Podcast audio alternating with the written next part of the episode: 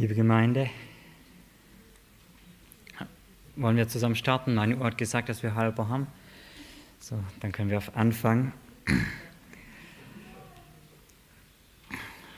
So, wir haben noch kurz.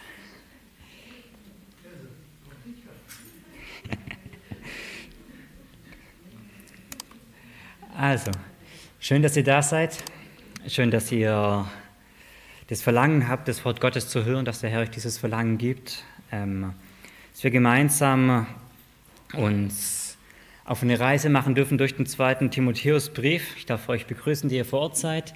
Ich darf euch begrüßen, die ihr im Urlaub seid, die ihr von Hause zuschaut, die ihr irgendwo auf dieser Welt seid. Schön, dass ihr dabei seid. Willi hat letzte Woche gesagt, er geht es fort. Ähm, ich übernehme jetzt zwei Wochen und habe mir heute gedacht, in der Vorbereitung, im Grunde ist das, was Paulus auch gemacht hat. Er war fort, nämlich in Rom ähm, im Gefängnis. Willi ist nicht im Gefängnis, ich kann euch beruhigen. Ähm, und er hat den Timotheus geschickt nach, nach Ephesus, ähm, um dort zu dienen. Ihr seid ja auch nicht Ephesus, aber ich darf diesen Dienst übernehmen, quasi in dieser Stellvertretung.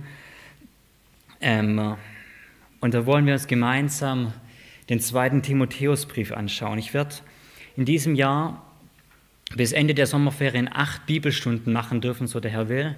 Ähm, wer weiß, was zwischendurch passiert, vielleicht kommt er wieder, dann werden es weniger, hätte ich kein Problem mit.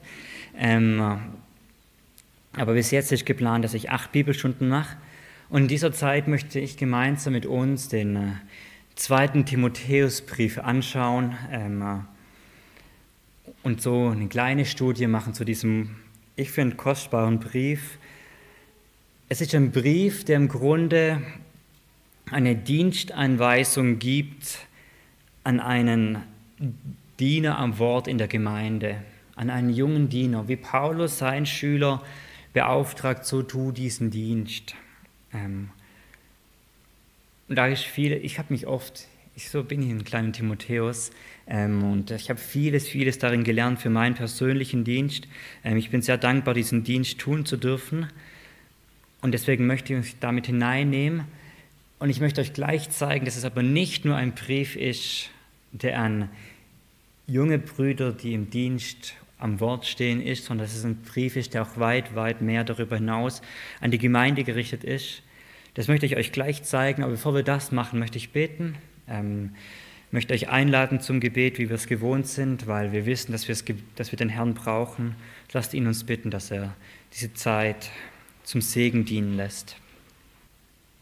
Vater, wir wollen jede und wirklich jede Bibelstunde mit Gebet beginnen, weil wir in Gänze unfähig sind. All das, was wir jetzt uns die nächsten Stunde vorgenommen haben, liegt nicht in unserem Machtbereich, liegt nicht in meinem Machtbereich. Du hast reichlich Gnade gegeben in der Vorbereitung, dafür bin ich dir dankbar. Aber ich bitte dich jetzt, hör nicht auf, uns mit Gnade um Gnade zu überschütten. Bitte befähige mich zum Reden. Du weißt, dass ich nicht geborene Redner bin. Bitte befähige mich auszulegen, verständlich dein Wort zu predigen, wie du uns berufen hast. Bitte befähige zum Hören, bitte schenk du Leben dadurch. Dein Wort ist ein lebendiges Wort, weil du dadurch redest. Und es ist dazu gegeben, dass der Mensch Gottes ganz zubereitet sei zu jedem guten Werk, völlig ausgerüstet. Und so bitten wir, so beten wir, wollen dienen nach deiner Verheißung, die in Jesus Christus ist. Das schenk du bitte für heute. Nach deiner großen Erbarmen, im Namen Jesu. Amen. Wir wollen uns also diesen äh, Brief mit vier Kapiteln anschauen und uns anschauen, was sagt Paulus an diesen Timotheus, an sein, so sagt er, geliebtes Kind, was gibt er für ein, ihm für einen Dienstauftrag?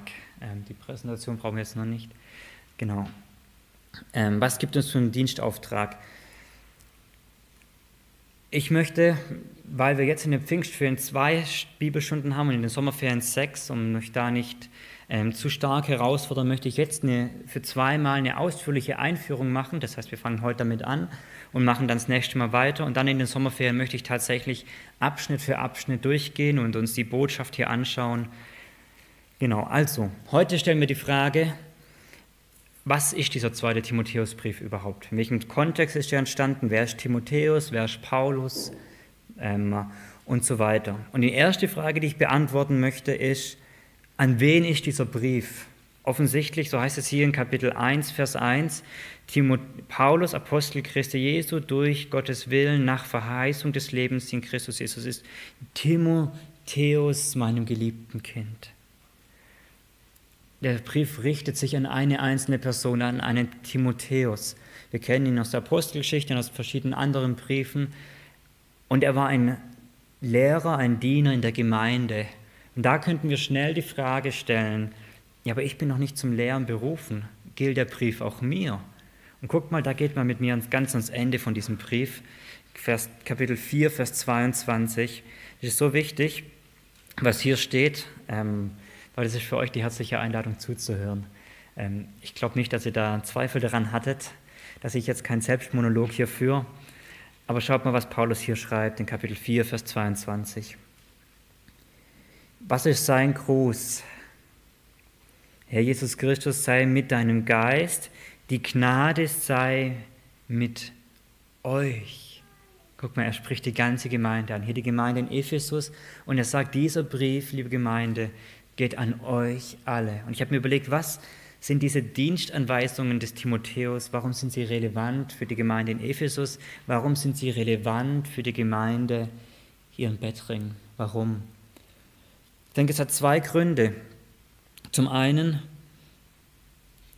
die Gemeinde soll Bescheid wissen, was ist der Auftrag für ihre Diener am Wort. Was haben sie für einen Auftrag? Worin stehen sie im Dienst? Was ist nicht ihre Aufgabe und was ist ihre Aufgabe? Und da soll die Gemeinde, die Prediger nicht als einzelne Person, die Einzelkämpfer sind, sondern die Gemeinde soll Bescheid wissen. Sie soll dafür beten. Sie soll gemeinsam mit ihnen diesen Weg gehen, weil der Prediger ist einer von ihnen. Und so kann der Diener mit seiner Herde gemeinsam dem Herrn nachfolgen. Das ist ein Grund. Aber zweitens auch, die Gemeinde ist in gewisser Hinsicht, hat die gleiche Berufung wie ein Prediger. Jeder ist nach dem Missionsbefehl, egal wovon wir nehmen, Matthäus 28, Markus 16, Apostelgeschichte 1, dazu berufen, Zeuge des Evangeliums von Jesus Christus zu sein. Und so ist, wenn Paulus dann zu Timotheus sagt, predige das Wort, dann meint es bei Timotheus ja, im Grunde wie hier jetzt, wir würden sagen heute von der Kanzel zu der Gemeinde, aber jeder ist dazu berufen, das Wort weiterzugeben. Das Wort in den Familien, am Arbeitsplatz, den Kindern, den ungläubigen Partnern und wem auch immer weiterzugeben. Und da sind wir berufen, stehen in einem ähnlichen Dienst wie Timotheus, wie die Prediger in der Gemeinde. So haben alle einen kleinen Lehrdienst. Der Hebräerschreiber in Kapitel 5 spricht dann davon, dass ihr alle der Zeit nach Lehrer sein solltet. So sind alle berufen, hier auch aus diesem Dienst zu lernen, aus diesem Brief zu lernen, sich ermahnen zu lassen, sich belehren zu lassen, sich beleben zu lassen und sich ausrichten zu lassen. Auch durch den Timotheusbrief. Ich denke, dieses, dieser Einstieg war wichtig. Ja, dieser Brief richtet sich auch an euch. Und ja, im Gespräch mit Willi hat er gesagt, Ruben, denn bereitest du deinen eigenen Dienst vor? Das ist ganz stark richtig, ja.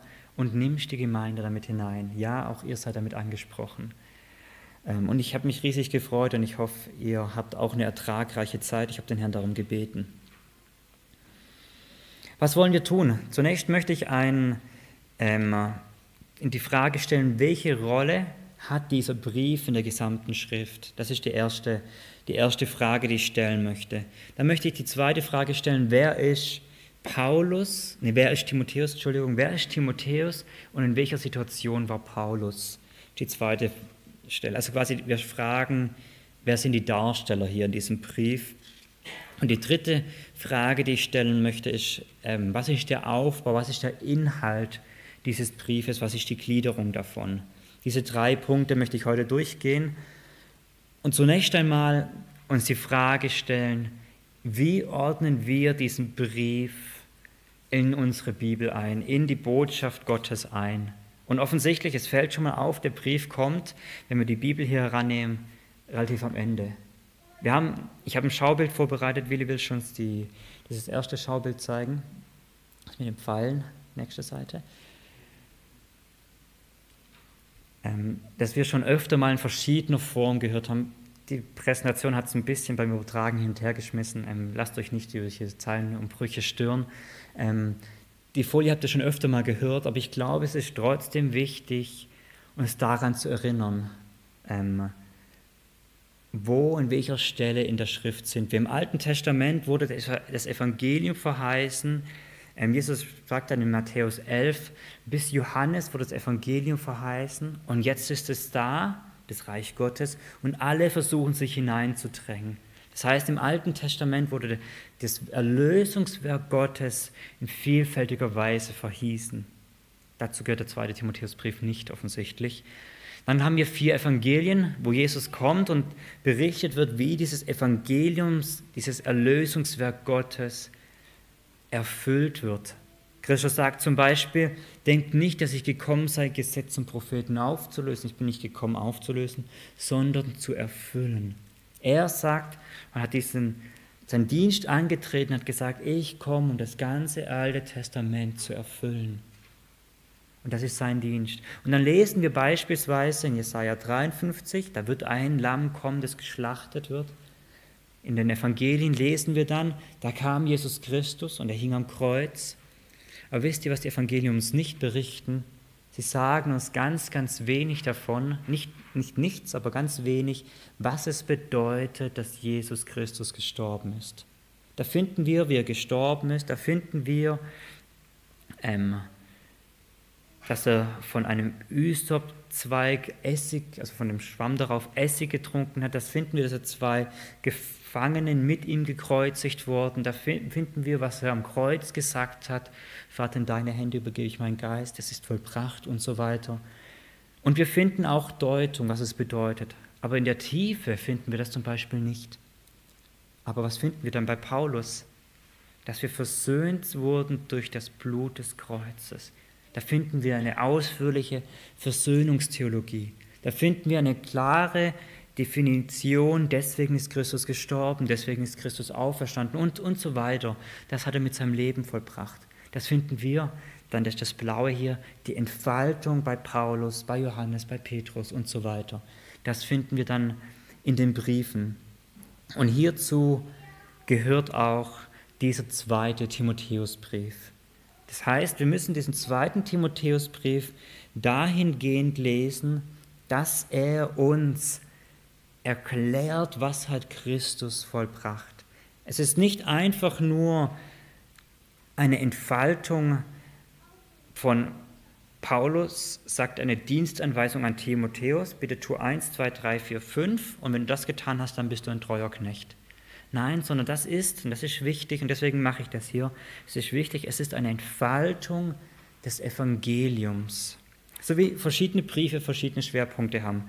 Der Römerbrief, das ist als Abfrage, als kurzer Test für euch selber gedacht. Ich habe ein paar wichtige Briefe rausgenommen.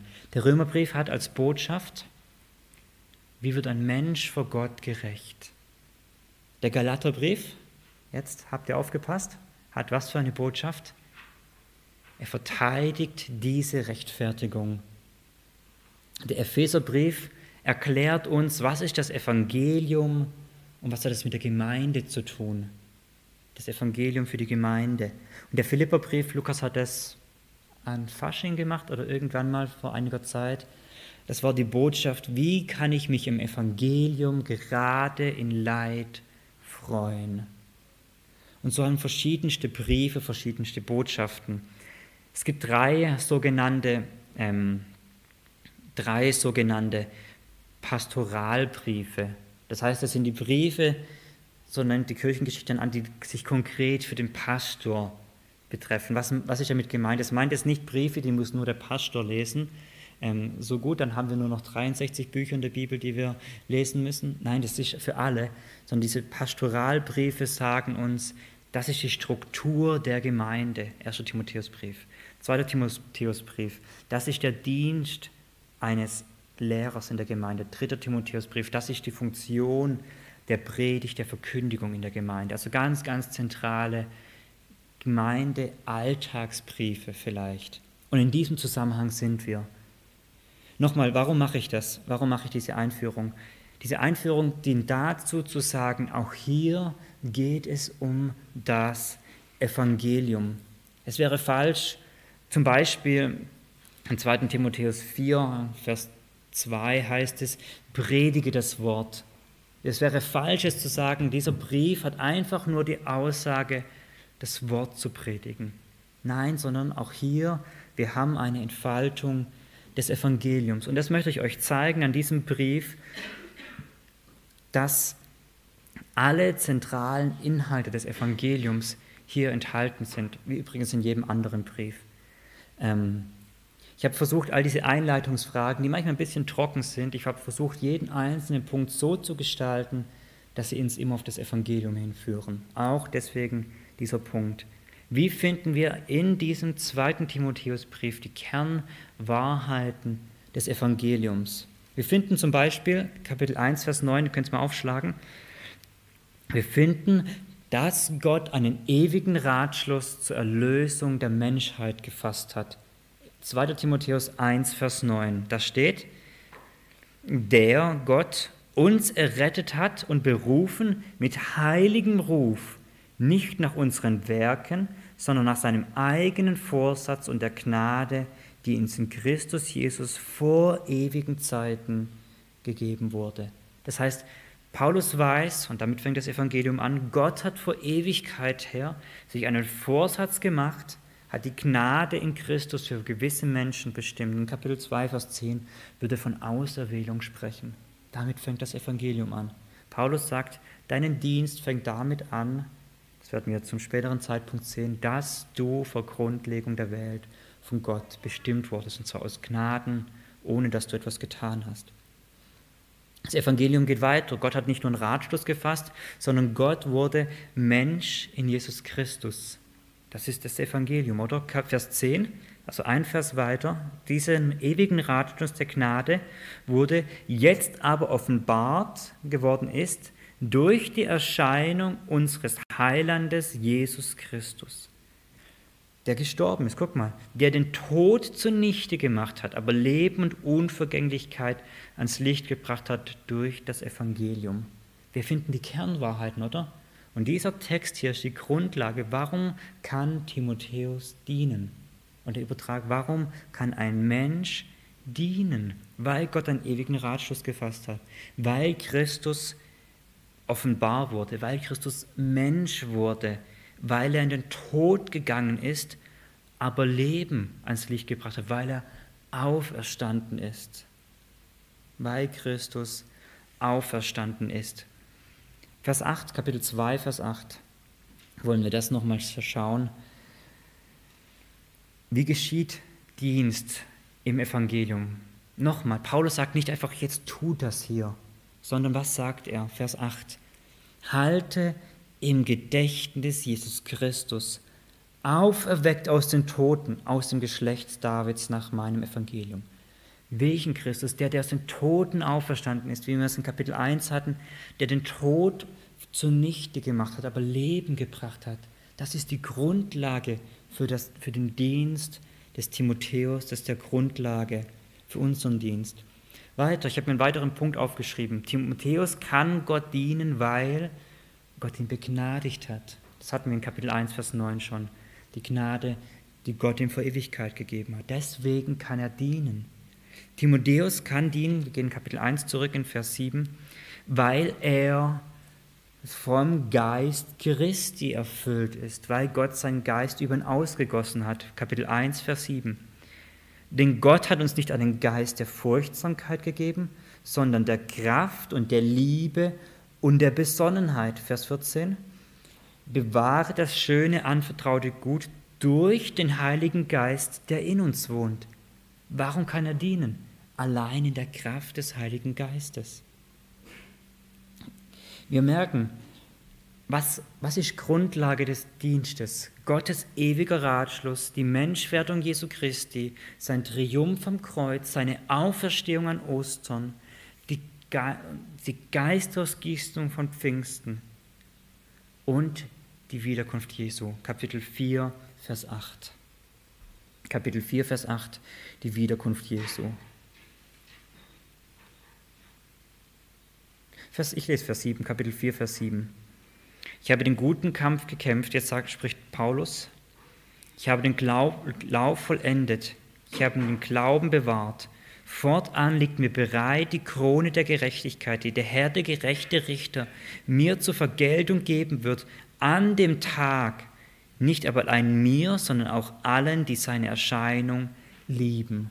Paulus sagt, wir, er tut seinen Dienst und jetzt vor allem am Ende mit dem Blick auf den wiederkommenden Christus, das ist dieser Tag der Wiederkunft. Wenn er vor seinem Richter stehen wird und sein Richter wird sagen, hier ist die Krone der Gerechtigkeit, du bist einer meiner Gerechten. Mit dieser Perspektive tut Paulus den Dienst, tut Timotheus den Dienst.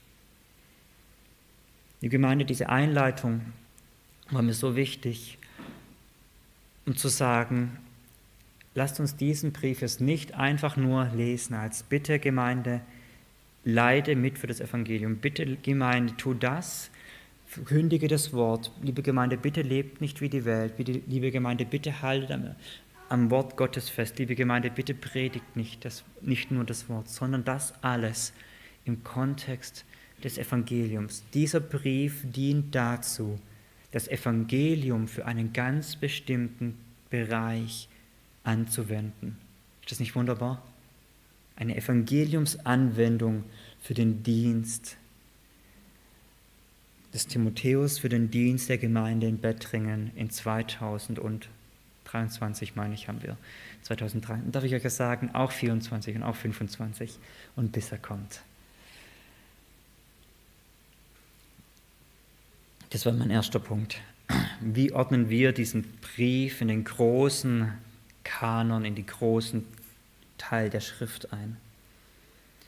Lassen wir uns die Frage, stellen wir uns die Frage, wer ist Timotheus? An was denkt ihr, wenn ihr diesen Namen Timotheus hört? Ich vermute mal, für den wenigsten von euch ist das, ein, wo sagt, noch nie gehört. Alle von uns haben schon mal gehört. Mögt ihr ihn oder mögt ihr nicht? Was habt ihr für ein Bild von ihm? Ich mag ihn. Ich habe schon lange dieses Bild, das ist mir einfach sympathisch, der Mensch. Ähm, was bedeutet sein Name? Timotheus bedeutet, wir würden heute sagen, ein Gottlob. Die Time ist die Ehre und Theos ist Gott, der, der Gott ehrt. Oder dann bei uns eben Timotheus, ähm, Amadeus, Wolfgang Amadeus Mozart war übrigens der gleiche, Amadeus ist der gleiche Name, ähm, Gottlob, okay? Wir sprechen jetzt nicht von Gottlob, ich weiß nicht, ob was ihr da für Assoziationen habt. Wir bleiben bei Timotheus, das brauchen wir nicht übersetzen. Wer war er noch, der Timotheus? Timotheus war, da möchte ich den Kapitel 1, Vers 5 lesen. Ähm, Timotheus, na komm, wir lesen erst und dann erkläre ich. Er geht darum, Paulus dankt für den Glauben von Timotheus. Ähm, und dann, er hat das Verlangen, ihn zu sehen, Vers 5, indem ich den ungeheuchelnden Glauben in dir in Erinnerung habe der zuerst in deiner Großmutter Louis und deiner Mutter Eunike wohnte. Ich bin aber auch überzeugt in dir. Was, merken, was lernen wir von Timotheus? Was hat er für eine Familie? Wir merken, lernen, er hat eine gläubige Mutter, eine Eunike. In Apostelgeschichte 16 lesen wir, dass sie eine Jüdin war und die Großmutter, die Lois, auch eine Gläubige. Und wisst ihr, hier steht, es waren un, ja, sie hatten einen ungeheuchelten Glauben. Das ist so kostbar, oder? Das kann ich mich in die Bibelschulzeit, das hat der Dozent wunderbar ausgeführt. Wo merke ich, guckt den Ruben an, wo seht ihr ihn? Ihr seht ihn in der Gemeinde, oder? Ihr seht ihn in Gemeindefesten, in der Gemeinde und, und so. Hat er einen guten Glauben oder nicht? Könnt ihr es für euch beantworten. Aber wisst ihr, was der Ruben für einen Glauben hat, wenn er zu Hause ist? Ihr nicht, oder? Aber fragt meine Frau, fragt meine Tochter in ein paar Jahren, dann wisst ihr, ob es ein geheuchelter Glaube ist oder nicht. Und ich bete, dass, sie, dass so ein Zeugnis ausgestellt wird. Die Familie weiß das, oder? Die Familie. Und der Timotheus, der guckt seine Oma an, guckt seine Mutter an und merkt, die sind zu Hause die gleichen wie in der Gemeinde. Da wird nichts vorgespielt, das ist ein echter Glaube. Was für ein Zeugnis von der Mutter und von der Oma. Und sie haben nicht nur den Glauben vorgelebt, sondern sie haben den Timotheus von klein auf an der Schrift gelehrt. Sie haben ihn von Anfang an das Alte Testament lieb gemacht, haben ihn darunter unterrichtet, haben ihm die Geschichten und das Wort Gottes lieb gemacht. Guck mal in Kapitel 3, Vers 15. Lasst uns mal das lesen. Und dann merken wir, was für ein wunderbarer Dienst in diesen zwei Frauen. Ich bin mir sicher, wir werden es in Ewigkeit sehen, was für ein wunderbarer Dienst sie hier an Timotheus getan haben. Paulus ruft ihn auf, bitte bleibe fest am Wort, weil du von Kindheit auf die heiligen Schriften kennst, die imstande sind, dich weise machen zur Rettung. Von wem haben sie es gelernt? Von wem hat er es gelernt? Merkt ihr, was für ein wunderbarer Dienst, wie kostbar. Und nicht nur die Mama, die Oma hat gleich mit angepackt. Wunderbar, oder? Ein wunderbarer, gesegneter Dienst, den sie getan haben. Wisst ihr übrigens, was hier nicht steht? Und das ist auch ein Trost. Eigentlich eine traurige Nachricht, aber es kann uns heute zum Trost werden. Es steht nicht zum Vater da. In der Apostelgeschichte, ähm, wir werden es gleich lesen, in der Apostelgeschichte steht, er war ein Grieche. Nach diesem Text, wir müssen davon ausgehen, es war ein Ungläubiger. Was habe ich gedacht? Wie kostbar, das ist nicht, das ist schwer, ja, und ich höre das immer wieder in Gesprächen, ja, aber mein Mann ist unglaublich, Kindererziehung ist hier schwer. Ja, und ich kann es verstehen, wenn einer nur arbeitet und einer nur dieses Anliegen hat und der andere vielleicht dagegen arbeitet, sich vielleicht einfach raushält, ich verstehe, das ist schwer. Aber merkt ihr, sie haben sich engagiert und es war nicht fruchtleer, oder? Hier ist das die Begründung in Kapitel 3, warum er das Wort Gottes lieb haben soll, weil er es von Anfang an kennt, weil darin aufgewachsen ist. Und das, obwohl der Vater ungläubig war. Paulus, nee, also das war die Familie. Wie kam er zum Glauben? Er kam durch Paulus zu Glauben. In der ersten Missionsreise aller Wahrscheinlichkeit nach kam er durch Paulus zum Glauben. Ähm, es heißt immer wieder in seinen Briefen, ähm, dass er Paulus dass Timotheus das geliebte Kind des Paulus ist, mein echtes Kind im Glauben, immer wieder an verschiedenen Stellen. Guckt mal zum Beispiel in Kapitel 1, Vers 2. Und das heißt jetzt nicht, dass Paulus der Vater war, das ist damit nicht gesagt, sondern dass Paulus ihn geistlich gezeugt hat. Ähm, Kapitel 1, Vers 2. Timotheus, meinem geliebten Kind, Gnade, Barmherzigkeit, Friede und so weiter. Es ist sein Kind. Paulus ist der geistliche Vater von Timotheus. Paul, Timotheus ähm, kommt, geht mir mit einer, in Apostelgeschichte 16. Ähm, das ist von der zweiten Missionsreise die Rede. Und Paulus kam in der ersten äh, Missionsreise, das ist Kapitel 14, in Vers 6, durch Lystra und hat dort das Evangelium verkündigt. Ein ganz kurzer Vers. Dann war dort noch ein, eine Heilung, die er gemacht hat, aber von Timotheus ist nichts die Rede. Aber wir müssen annehmen, dort kam er zum Glauben. Und dann tritt Paulus eine zweite Reise eine zweite Missionsreise. Ähm, das war ungefähr fünf Jahre später dann. Und dort fällt ihm der Timotheus auf. Und das möchte ich uns lesen. In Apostelgeschichte 16, Vers 1 bis 3. Apostelgeschichte 16, 1 bis 3. Er gelangte aber nach Derbe und nach Lystra, und dort kommt Timotheus her. Und siehe, dort war ein gewisser Jünger mit Namen Timotheus der Sohn eines, einer gläubigen jüdischen Frau. Wisst ihr noch, wie sie heißt? Genau, die Eunike. Aber eines griechischen Vaters, das was ich vorher gemeint habe, der ein gutes Zeugnis hatte vor den Brüdern in Lystra und in Iconium. Paulus aber, Paulus wollte, dass dieser mit ihm ausgehe und er beschnitt ihn wegen der Juden, die in allen Orten waren, denn sie wussten, dass sein Vater ein Grieche war. Das, sein Vater hat ihn nicht beschnitten, deswegen können wir davon ausgehen, so ja, ungläubig, Grieche ungläubig. Ähm, wir wissen es nicht mit Sicherheit, vielleicht kam er doch noch zum Glauben, das wäre doch schön. Aber was wir wissen, ungefähr in diesen fünf Jahren zwischen diesen ersten zwei Missionsreisen ist dieser Timotheus herangeblüht und so heißt es, er hatte ein gutes Zeugnis vor den Brüdern. Und schaut mal, ins Lystra, in seinem Heimatort und in Iconium, das ist der Nachbarort. Der Timotheus, Gott hat so eine Gnade an ihm erwiesen, dass dieser junge Diener, lass mich nachgucken, wie alt war er ungefähr? Ähm, war so 20, 25 ungefähr, ganz, ganz grob kann man das abschätzen, ich sage euch nachher warum. Ähm, und ist aufgeblüht und hat ein gutes Zeugnis, ein gutes Werk für den Herrn getan, hat geeifert für den Herrn. Und Paulus fällt ihn auf und sagt, wow, das ist einer. Und er nimmt ihn mit. Wir können davon ausgehen, er wurde einer zu seinen Lieblingsmitarbeitern. Paulus hat ihn lieb gewonnen, hat ihn unterrichtet, hat ihn immer mehr und mehr in den Dienst gestellt.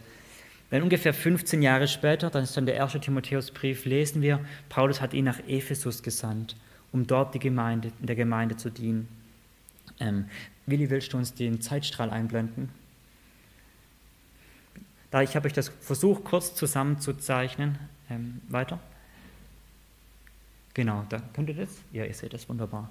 Ähm, da hat man ganz grob die Zeiten. Ähm, dann war, hat er seinen Dienst dort in Ephesus getan. Paulus schickt ihn den ersten Timotheusbrief, um die Gemeinde dort auszurichten, ähm, wie sie leben sollen. Und dann schickt er den zweiten Timotheusbrief ganz kurz vorher.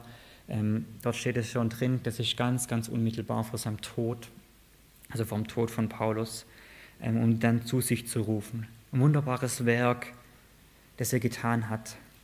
Ähm, kurz, Willi, willst du die nächste Folie noch machen? Warum, woher wissen wir diese, diese Alter?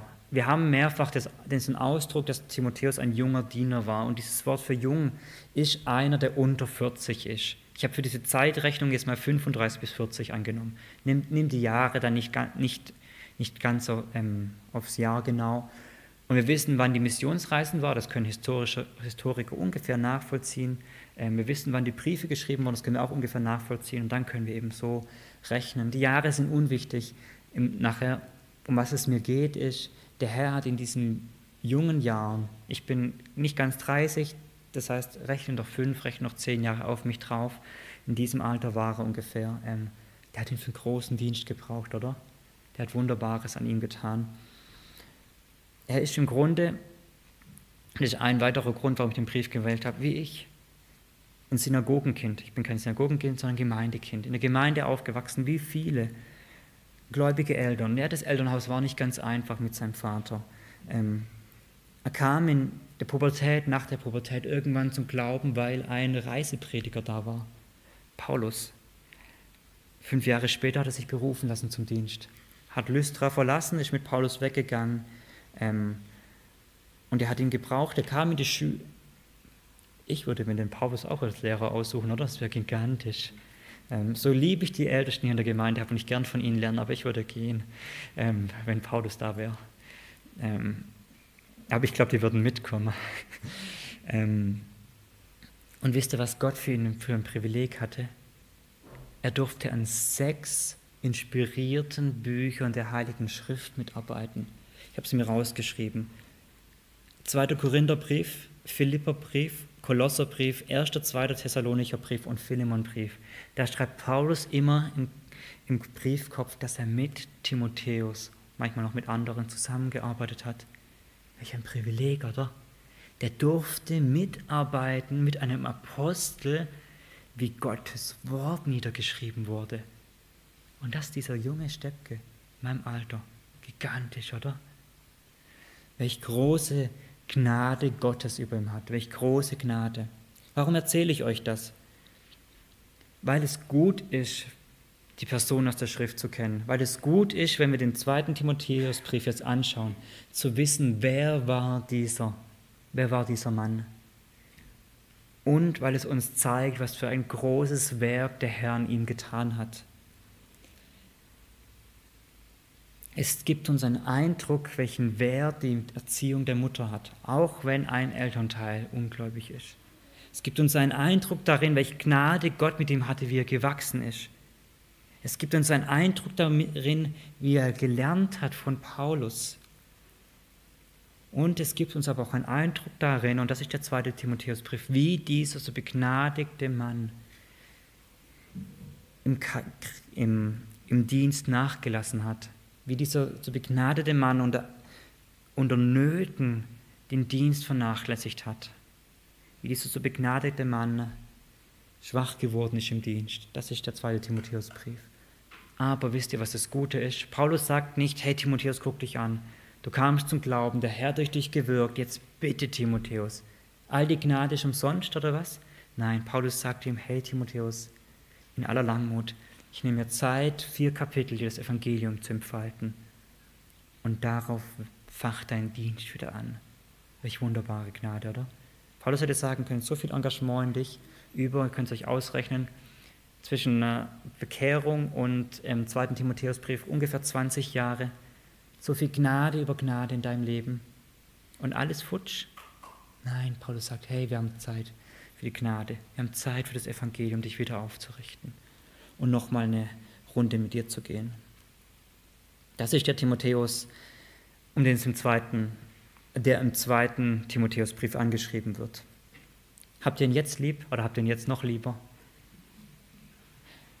Und wenn wir in den Himmel kommen, dann werden wir den Herrn als erstes sehen und den ganz, ganz lang, oder? Aber wenn dann irgendwann mal Zeit wird, dann möchte ich vielleicht auch mal mit ihm schwätzen.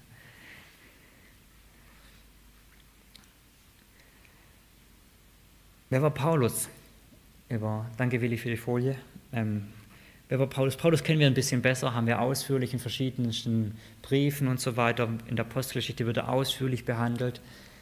Deswegen möchte ich uns auf den Paulus konzentrieren hier im zweiten Timotheusbrief. Ungefähr 66 nach Christus. Wir wissen nicht genau, wie alt er dann war. Ähm, wir wissen aber, wie alt er noch werden sollte. Ungefähr ein Jahr.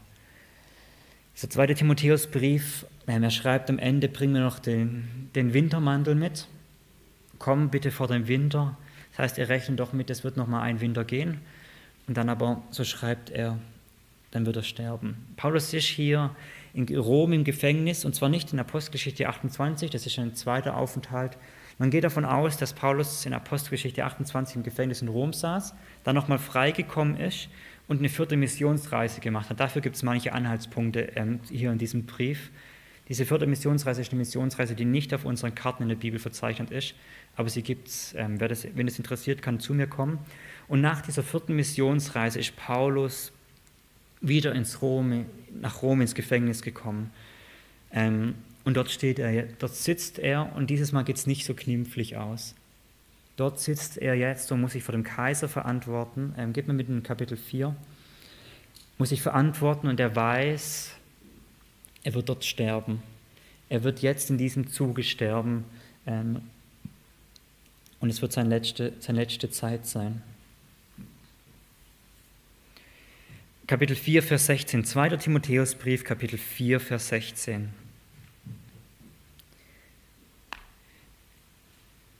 Bei meiner ersten Verantwortung stand mir niemand bei, sondern alle verließen mich, es werde ihnen nicht zugerechnet. Der Herr aber stand mir bei und stärkte mich, damit durch mich die Predigt vollbracht würde und alle aus den Nationen hören möchte, dass ich, das bin ich verrutscht, und aus den Nationen hören möchte, und ich bin gerettet worden aus dem Rachen des Löwens. Der Herr wird mich von jedem bösen Werk retten und mich retten für sein himmlisches Reich, dem die Herrlichkeit sei von Ewigkeit zu Ewigkeit. Amen. Wer ist dieser Löwe? Ist der Kaiser. Natürlich, richtig, wenn ich es richtig gehört habe, der Teufel, der Teufel durch den Kaiser. Er spricht hier aber ganz direkt vom Kaiser. Warum schreibt er nicht Kaiser? Überlegt euch mal, da kommt einer, läuft mit einem Brief, ähm, vielleicht heißt er Tychikus, der Briefüberbringer, kommt mit einem Brief, nee, warte mal, er heißt nicht Tychikus, Entschuldigung, aber einer läuft mit einem Brief durch das römische Reich und dort steht, einer ist größer wie der Kaiser. Nicht gut für den Briefüberbringer, oder? Also Paulus ich weise, Jesus sagt, seid ohne Fall, ihr seid schlau wie die Schlangen, ohne falsch wie die Tauben. Und er schreibt einfach Löwe. Und dann ist klar, wie er gemeint ist. Ähm, er sagt hier, Christus wird ihn retten aus dem Rachen des Löwen. Aber, ich werde gleich andere Verse lesen, da steht, er wird sterben. Was meint Paulus? Er wird ihn retten aus dem Rachen des Löwen in sein himmlisches Reich hinein, aus dieser Welt heraus. Ja, der, dieser Löwe wird ihn, wird ihn auffressen, aber er wird gerettet sein. Guck mal. Nee, nicht so schnell, genau. Warum, warum schreibt Paulus in dieser Situation diesen Brief an Timotheus? weil er damit zur Gegenstandslektion wird, Der Brief geht darum, dass Timotheus trotz Leiden seinen Dienst vollbringen soll. Und gibt es größeres Leiden, wie einer, der weiß, ich stehe im Prozess und ich weiß im nächsten Jahr, ich werde sterben? Gibt es größeres Leiden? Paulus wird zur Gegenstandslektion. Und er zeigt trotzdem, ich predige weiter. So haben wir es gerade in Vers 17 gelesen, damit durch mich die Predigt vollbracht würde. Er predigt trotzdem weiter und hört nicht auf, egal wie groß dieses Leiden ist. Paulus wird, vollbringt seinen Dienst auch in Leiden. Und das soll zum Vorbild für Timotheus werden. Dass er sterben wird, beschreibt in Kapitel 4 in Vers 6 bis 8. Das möchte ich lesen, Kapitel 4, Vers 6 bis 8. Denn schon werde ich als Drankopfer dargebracht. Und die Zeit meines Abschieds ist gekommen. Ich habe den guten Kampf gekämpft. Ich habe den Lauf vollendet. Ich habe den Glauben bewahrt. Fortan liegt mir bereit die Krone der Gerechtigkeit und so weiter. Wir haben es ja vorher schon gelesen. Paulus sagt, ich habe meinen Kampf gekannt. Ich werde abscheiden jetzt. Ich werde sterben. Weiß, sein Dienst ist vollendet. Und er weiß, jetzt wird er zum Herrn gehen. Wie gesagt, nicht jetzt im Sinne von in fünf Tagen, sondern jetzt im Sinne von im nächsten Jahr, ähm, weil er eben Timotheus seinen Wintermantel mitbringen lässt und weil er sagt, er soll noch vor dem Winter kommen. Ähm, genau. Übrigens gibt es eine Kirchengeschichte, ähm, Eusebius, ein Kirchenvater, Kirchenhistoriker aus dem dritten, vierten Jahrhundert, der hat dann geschrieben, Paulus ist in 67 nach Christus gestorben in Rom. Ähm, also so ungefähr in die Richtung können wir annehmen. Paulus wird zum Vorbild, weil er trotz dem seinen Dienst vollbringt und auf die Wiederkunft, auf die Vollendung wartet. Er weiß, was am Ende steht, auch wenn das Leiden zu groß wird. In diesem Brief ruft Paulus den Timotheus zu sich. Paulus in Rom, Timotheus in Ephesus. Und Paulus sagt jetzt, komm bitte von Ephesus zu mir nach Rom. Ähm, das heißt nicht, du hast den Dienst in Ephesus schlecht gemacht, sondern es ist eher ähm, so, Paulus sagt, ich bin von allen verlassen, aber du bist mein geliebtes Kind, so bitte komm zu mir. Es steht nicht ganz, also das, es steht hier explizit, dass er kommen soll, weil ihn alle verlassen haben. Ähm, und ich, ich gehe davon aus, er wollte ihn, seinen vertrauten Schüler bei sich haben. Guckt mal in Kapitel 4, Vers 9, was dort steht befleißige dich bald zu mir zu kommen, denn Demas hat mich verlassen und den jetzigen Zeitlauf lieb gewonnen und ist nach Thessalonich gegangen. Crescenes nach Galatien, Titus nach Dalmatien, Lukas allein ist bei mir. Nimm Markus mit und bring ihn zu mir, denn er ist mir nützlich zum Dienst. Tychicus aber habe ich nach Ephesus gesandt und den Mantel, der in Troas bei Carpus zurückliegt, bringen mit. Das ist dieser Wintermantel. Ähm, er sagt, der ist gegangen in die Welt, der ist gegangen, der ist gegangen. Nicht, dass die alle abgefallen sind, muss nicht zwingend sein. Und sagt, hey, die sind alle gegangen. Lukas, der Arzt, der konnte sich um ihn kümmern, gut, dass er da war. Ähm, so komm du bitte auch. Bring noch den Markus mit. Er wollte, dass er in seiner Nähe war, sein treuer Diener zum Dienst. In Vers 13 steht dann auch, bring die Bücher mit. Auch eine gute Haltung übrigens. Paulus bis zum Schluss hat studiert, die Schrift gelesen, ähm, bis zum Todesbett hin. Und so wollte er Timotheus bei sich haben. Genau. Das ist der historische Hintergrund von diesem Brief. Warum nehme ich uns damit hinein? Wie gesagt, ich, habe, ich, mein, ich hab, möchte euch nicht einfach nur Informationen vermitteln, sondern ich möchte euch in jedem dieser Punkte auf das Evangelium hinführen. Warum nehme ich damit hinein? Weil Paulus durch seine Lebenssituation, in der der Brief geschrieben wurde, einem Vorbild für das Evangelium wird. Drei Punkte. Er dient, obwohl er leidet. Er dient mit dem Blick auf sein Ende und er weiß, es wird gut. Und er dient ganz im Vertrauen auf den Herrn. Der Herr wird mich in sein Reich hineinretten. Das ist, sein, das ist das Vorbild des Paulus, das an Timotheus weitergibt. Das ist ein Vorbild, das wir tun können. Warum? Der Herr ist der gleiche damals, heute und in Ewigkeit, oder? Ist der gleiche, der in Paulus mächtig gewirkt hat, ist der gleiche, der auch in uns wirkt. Okay. Wir haben uns angeschaut, welche Stellung hat dieser Brief in der gesamten Schrift? Wir haben uns angeschaut, wer ist Timotheus, Gottlob. Wir haben uns angeschaut, wo sitzt Paulus, in welcher Situation war er.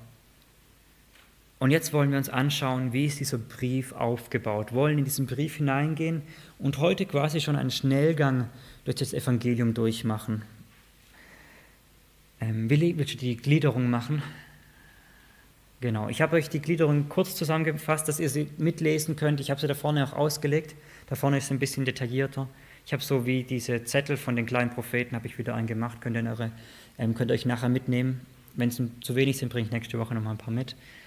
Ähm, was haben wir für eine Gliederung? Ich möchte nur die großen Punkte durchgehen, und weil wir werden es ja dann in den Sommerferien genauer anschauen. Die Einleitung, klar, der Gruß, und dann beschreibt Paulus, was ist die Kraft für den Dienst in Leiden. Ein Dienst ist einfach, oder? Ein Dienst der Folge 7, Harfe in der Hand und Trällern. So, meist singen könnte ich trotzdem nicht.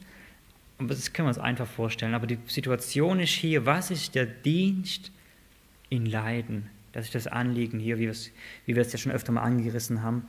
Was ist, da, was ist da die Kraft dafür? Wie ist ein Mensch fähig, zu dienen.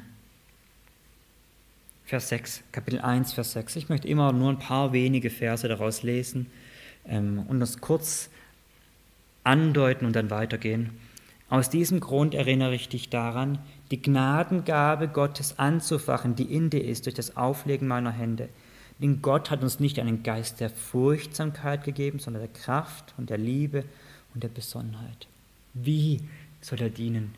Diene in der Kraft des Geistes. Gott hat dich ausgerüstet. Und wie es dann weiter entfalten wird, Gott hat dich vor Grundlegung der Welt dir Gnade gegeben. Gott hat Christus in diese Welt geschenkt. Er triumphiert. Kurzum, was ist die Kraft, für, Kraft zum Dienst aus dem Evangelium heraus? Das ist, was ich versucht habe am Anfang zu sagen. Nicht einfach nur Timotheus, jetzt bitte fang an zu dienen. Nein, sondern Timotheus, schau, das ist deine Kraft und jetzt bitte diene. Und dann in Kapitel 2, ähm, das ist das ganze erste Kapitel, wo das ausfaltet, er gibt dann nochmals sich als Beispiel, gibt ein Negativbeispiel, gibt ein Positivbeispiel und so weiter. Und dann in Kapitel 2 ähm, finden wir die Grundlage des Dienstes. Wie sieht dieser Dienst jetzt konkret aus? Und da im Grunde, Inhalt des Dienstes ist nur Vers 2, braucht den, ähm, könnt ihr schon reingucken, da geht es im Grunde darum, gibt das Wort Gottes weiter. Treuen Menschen gibt das Wort Gottes weiter. Das ist sein Dienst, ganz allgemein gefasst. Hier noch zunächst. Und dann tut er, sagt er das, ähm, tu deinen Dienst, auch wenn es dich was kostet, tu es in Mühen. Denn jeder Wettkämpfer wird nicht gekrönt, es sei denn, dass er gesetzmäßig gekämpft hat. Jeder Feldarbeiter muss erst arbeiten, bevor er Frucht empfängt.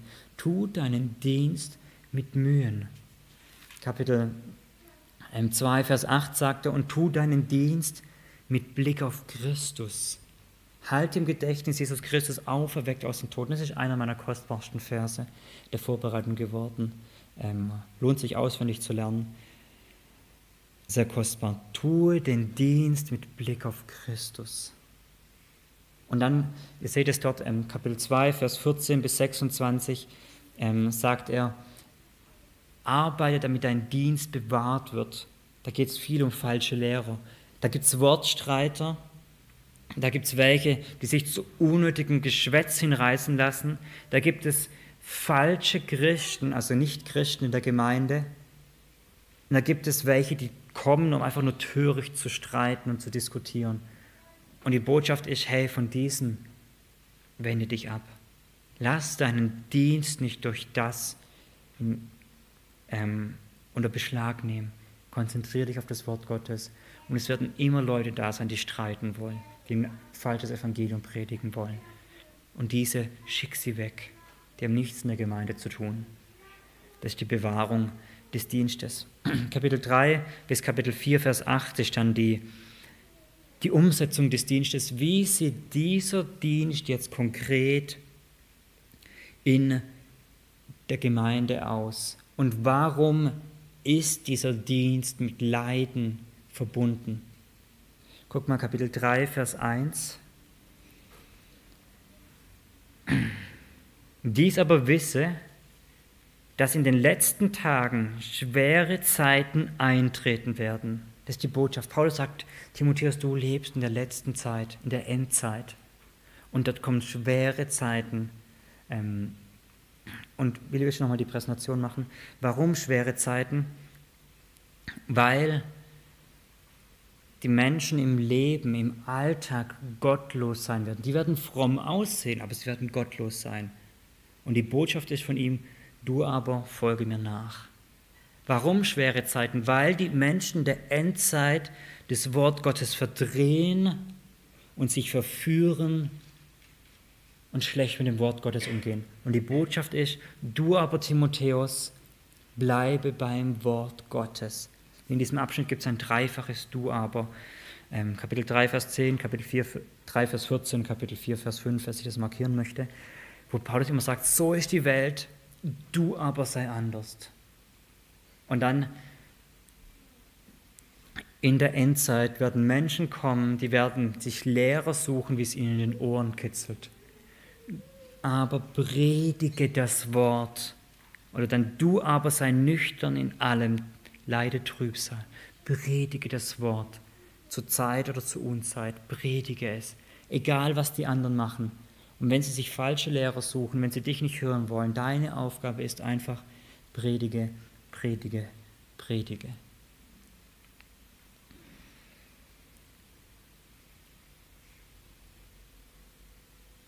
So gut, oder?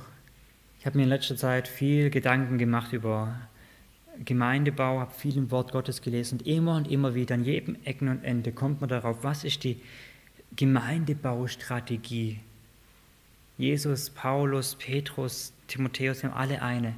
Predige das Wort. Das ist, predige das Wort.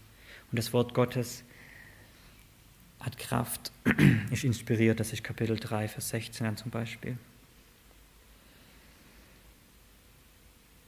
Der Brief ist in drei Hauptteile untergliedert. Zunächst mal, aus welcher Kraft heraus kann man dem Leid dienen? Zweite Frage, wie sieht dein Dienst aus, beziehungsweise wie sieht dein Dienst nicht aus? Und die dritte, in welcher Zeit lebst du und wie muss in dieser Zeit dein Dienst aussehen? Wie sollst du leben? Wie sollst du dem Wort Gottes gegenüber dich verhalten? Und wie sieht deine Predigt aus? Das ist die grobe Botschaft im zweiten Timotheusbrief. Ähm, und ich habe sie ja versucht, auf einen Satz zusammenzufassen. Ähm, und das ist die, dürfte die nächste Folie sein, Willi. Das ist, die, denke ich, mein Versuch, ähm, den zweiten Timotheusbrief in einem Satz zusammenzufassen. Könnt ihr lesen? Ja, ist groß genug, oder? Der Dienst am Wort Gottes, der Dienst am Wort für den Herrn in seiner Kraft und das trotz Bedrängnissen hindurch. Das trotz Bedrängnisse in dieser Zeit, wo Bedrängnisse sein werden. Das ist der Dienst. Das war für Timotheus so und das ist für uns so. Und liebe Gemeinde, wir alle dienen am Wort. Nicht, nicht jeder steht hier vorne.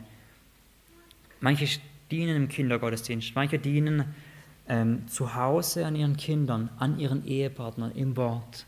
Andere dienen dafür, dass das Wort Gottes in einem guten Rahmen gepredigt werden kann. Neulich hat die ähm, Manne hier einen Sitzplan vom Gottesdienst in die Diakonengruppe gestellt. Das war am Dienst am Wort damit wir wissen, wie wir die Stühle stellen, dass die Leute hier zum Beispiel gut im Wort Gottes dienen können. Das ist vielleicht nicht ein direkter Dienst, aber indirekt ist ein Dienst am Wort.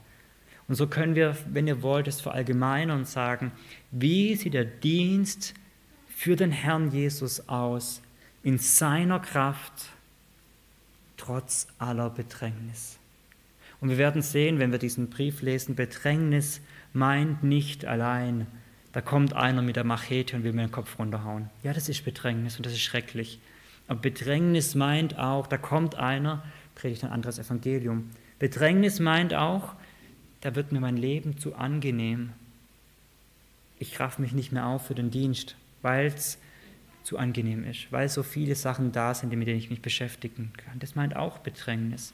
Bedrängnis meint, ist ein so umfassendes Wort, das alles meint, was gegen das Reich Gottes kämpft in jeglicher Form. Und dann, dann verstehen wir, wie dieser Brief relevant ist, oder? Dienst am Wort für den Herrn in seiner Kraft, trotz den Bedrängnissen. Das ist die Botschaft. Wir haben fast eine halbe. Was ich das nächste Mal machen möchte, ist, uns mit fünf großen Themen aus diesem Brief uns anschauen. Wir wollen quasi fünf Linien durch diesen Brief hindurchgehen und schauen, welche große Themen begegnen uns. Willi, willst du uns die nächste Folie? Ist übrigens auch ein Dienst für den Herrn, danke dir. Gibt es keine mehr. Oh, okay, spannend. Also, die PowerPoint hat es noch mehr zerrissen. Dann sage ich es euch nur. Ähm, ich habe noch diese fünf Punkte aufgeschrieben. Ähm, Welche fünf großen Themenfelder kommen in diesem Brief hervor? Und zwar ist das das, ach schau, wunderbar, der Herr ist ja freundlich. Ist das groß genug? Ja, oder? So, vielleicht. Ich fange oben, oben rechts an. Drangsal und Leiden, das ist eine Linie, die finden wir immer und immer und immer wieder in verschiedensten Formen. Da werde ich das, was ich gerade gesagt habe über Bedrängnis, möchte ich da dann entfalten. Was ist das alles? Was ich gerade gesagt habe, möchte ich aus diesem Brief heraus begründen. Was ist die Kraft, in der wir dienen können? Ich habe manche Verse heute schon gelesen, die möchte ich durch den zweiten Timotheusbrief mit uns eine Schau entfalten. Was ist diese Kraft? Was ist das Endziel des Dienstes? Mit welchem Blick laufen wir und diesen Dienst. Das wird die Wiederkunft sein. Was sind die Vorbilder? Paulus benutzt in diesem Dienst immer wieder Vorbilder. Schau, der dient gut, der dient schlecht, der, auf, auf ihn er das, auf ihn er das und so weiter. Ähm, genau, und den Aufruf zum Dienst. Wie sagt Paulus jetzt Timotheus, und nimm, nimm Mühen in Kauf und mühe dich ab und tu diesen Dienst. Ich denke, das sind fünf große Linien. Vielleicht sind es die, vielleicht sind es die einzigen, es sind auf jeden Fall fünf wichtigen, ähm, fünf wichtige Linien durch diesen Brief hindurch, die uns dazu dienen sollen, dieses Hauptthema, den Dienst am Wort Gottes für den Herrn in seiner Kraft trotz Bedrängnisse zu verstehen. Wenn du dich selber persönlich fragst, ja, ich habe vielleicht gerade so eine Bedrängniszeit oder sie vielleicht auch nicht, ich will mich vorbereiten, aber ich will dem Herrn dienen. Aber ich weiß nicht, welche Kraft ich habe. Das ist eine Woche Zeit, ich lade dich ein, mach dich auf die Suche. Oder willst du wissen, was kann mein Dienst gefährden? Mach dich auf die Suche, was sind Bedrängnisse? Oder was, mit was für einem Ziel diene ich? Mach dich auf die Suche. Was für eine Perspektive haben wir? Und so weiter.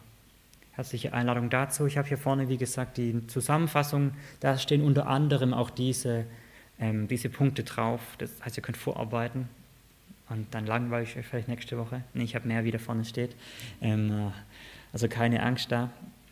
Genau, da, da wird es entfaltet und gern die Einladung für euch zu Hause. Guckt da rein, ähm, wenn euch der Herr Freude dafür schenkt, wenn euch der Herr das Verlangen schenkt. Guckt da rein, wenn nicht, dann macht es trotzdem. Ähm, genau. Darf ich beten? Ja. Und dann beschließen wir das heute Abend.